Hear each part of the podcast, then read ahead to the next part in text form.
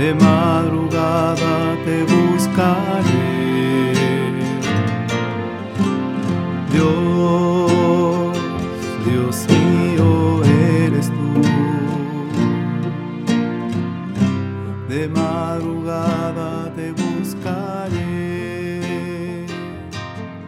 Mi alma. Paz y bien hermanos, muy buenos días. Hoy es 3 de diciembre, sábado de la primera semana de Adviento. Escuchemos el Evangelio.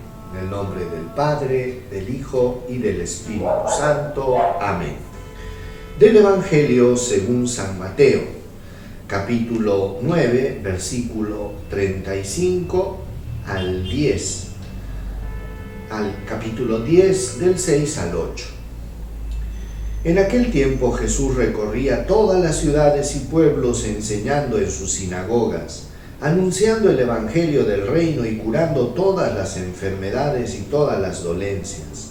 Al ver Jesús a la multitud sintió compasión de ellos, porque estaban cansados y abandonados como ovejas que no tienen pastor.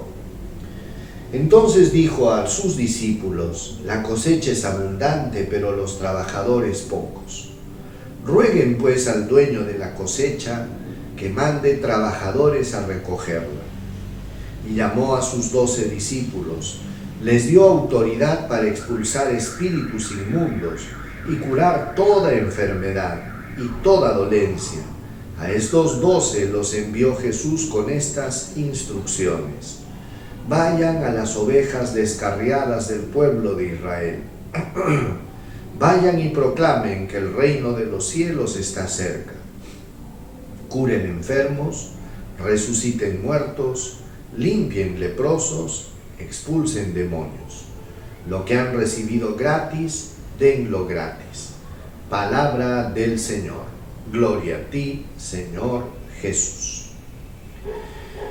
Hermanos, hoy eh, en el Evangelio mencionamos cómo Jesús, eh, en los inicios de su ministerio público, cuando Él comenzó a anunciar la buena nueva y comenzó a llamar a sus discípulos, él vio la necesidad de rogar al Padre para que envíe más trabajadores para su viña.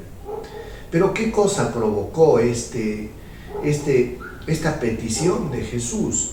Lo que provocó fue el, haber, el ver a esta multitud de personas que lo seguían y que querían escuchar su palabra y recibir una gracia, una sanación, una liberación.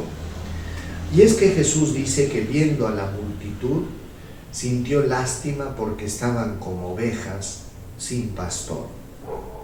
Lógicamente, las ovejas reconocen la voz de su pastor y reconocían en Cristo, hermanos, aquel pastor que los estaba conduciendo verdaderamente al reino de Dios, a, las, a la palabra del Señor.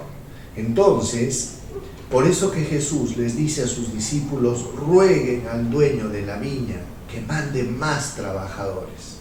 Miren qué interesante porque Jesús, hermanos, no es un líder celoso, no es ni siquiera un líder con afán de protagonismo, sino que por el contrario, Él quiere involucrar a otros.